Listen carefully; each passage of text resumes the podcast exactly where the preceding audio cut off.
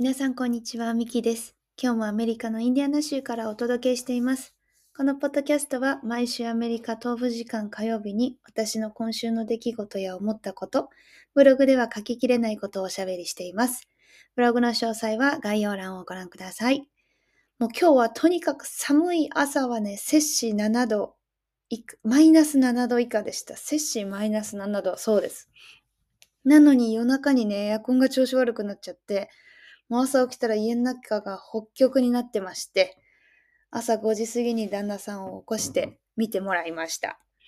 まあ、今のところ大丈夫ですが、もうお願いだからエアコン壊れないでっていう感じです。今日はね、アメリカの中学校の面白いなって思うところを何点かお話しします。たくさんあってね、長くなってしまったので、前編と後編に分けようと思っていて、今日は前半パートを収録しています。それではスタート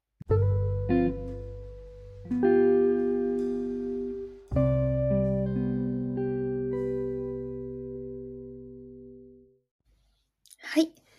えーこれからお話しするアメリカの中学校っていうのは、うちの長女のココナさんが通うインディアナ州のカーメルという市内の公立の中学校で、アメリカの中学校といっても州や市によって大きく違うと思うので、そこをね、承知していただいた上で聞いてほしいです。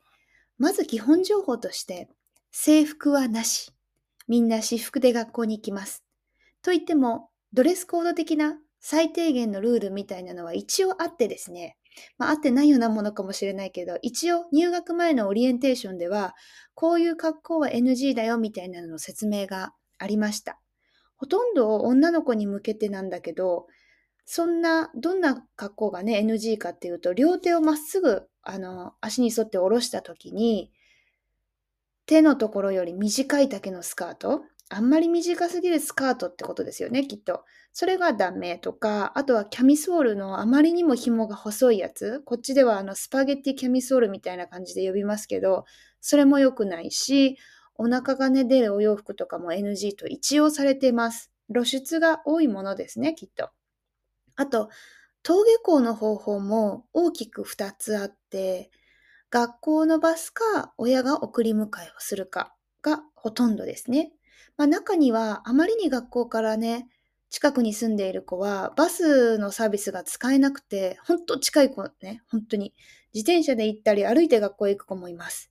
実際ココナの友達も学校の目の前に住んでて、バスが来ないエリアなので、自転車で学校に通っています。でもね、冬になって今日みたいにね、寒すぎたりすると、雪が降ってるとか、親が送っていくっていうようで、ご両親ちょっと大変かもしれないですね、そうすると。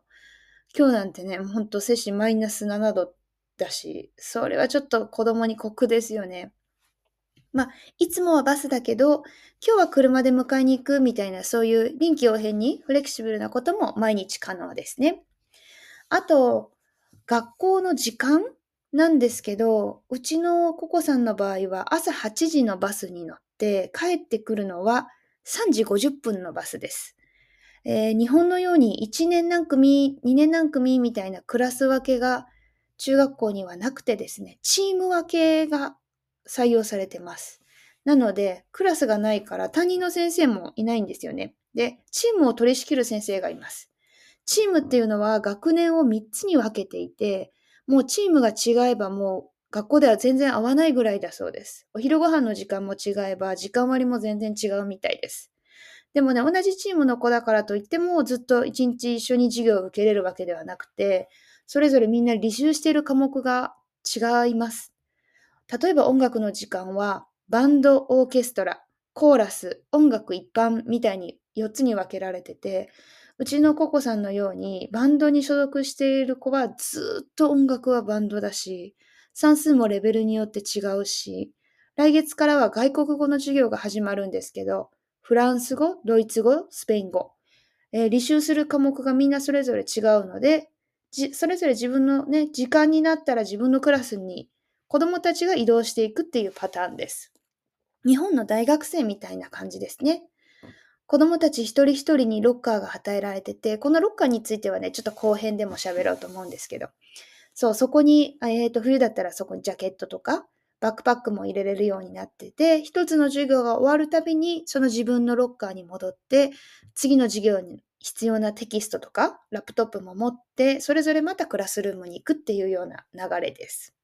まあ、ここまでが基本情報ね。めっちゃ前置きが長くなってごめんね。そして、ここから私が日本と大きく違うなーって面白いなーって思ったことなんですけどね。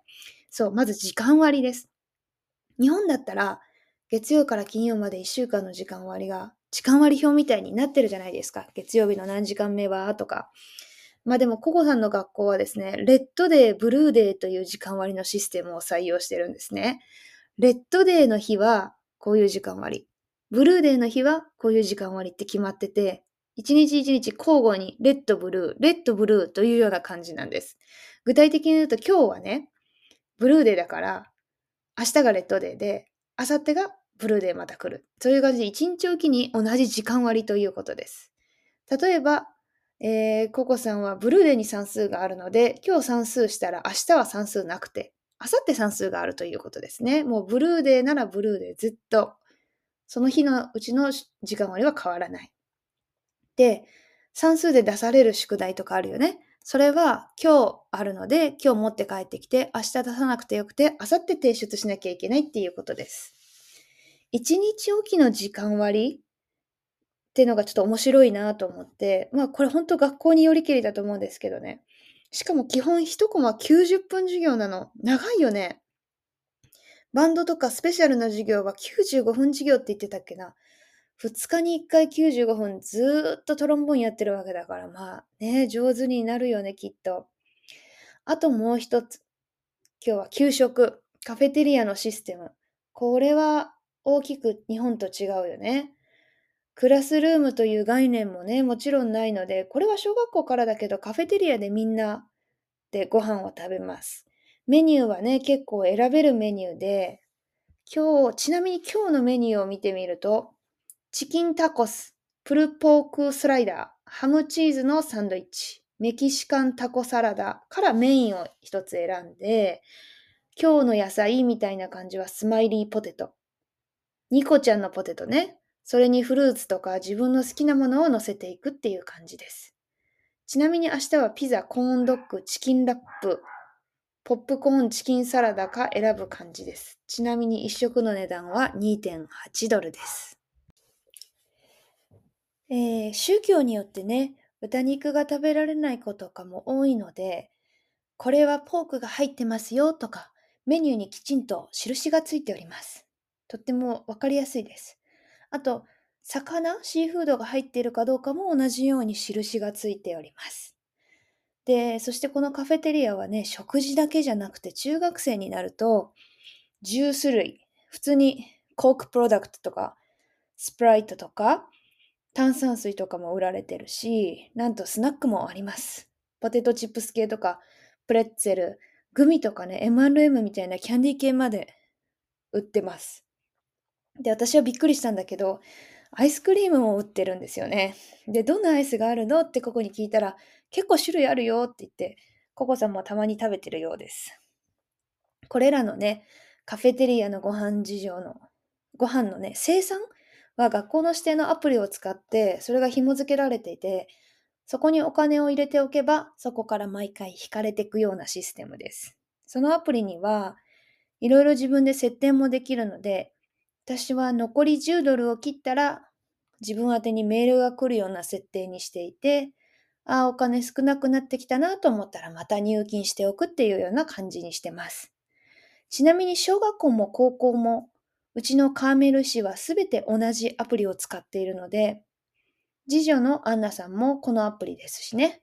そして学年をまたいでも小学校から中学校に移ってもお金はそのままになっているので繰り越せれる感じです。で、ここがね、小学校卒業した時に、このアプリもなんか中学校になってこちらでなんか変えるところとかあるのかななんて思ったんですけど、自動で中学にアップグレードされていたので、特段何もしなかった、しなくてよかったです。そう。そのアプリはね、毎日自分の子供が何を買ったのか、細かく見れることができて、あ、だから私、あ、今日アイス食べてるわってこの前分かった。分かったんだと思います。全然いいんですけどね、食べてても。ね、ほんとすべてがシステマチックっていうような感じですね。まあ、今日はちょっとこの辺にしておきますが、まだまだあのロッカーのこととか、ID カードのこととか、あの時間割でね、一つ特殊な面白い授業があって、それについてまた来週お話しできればなと思います。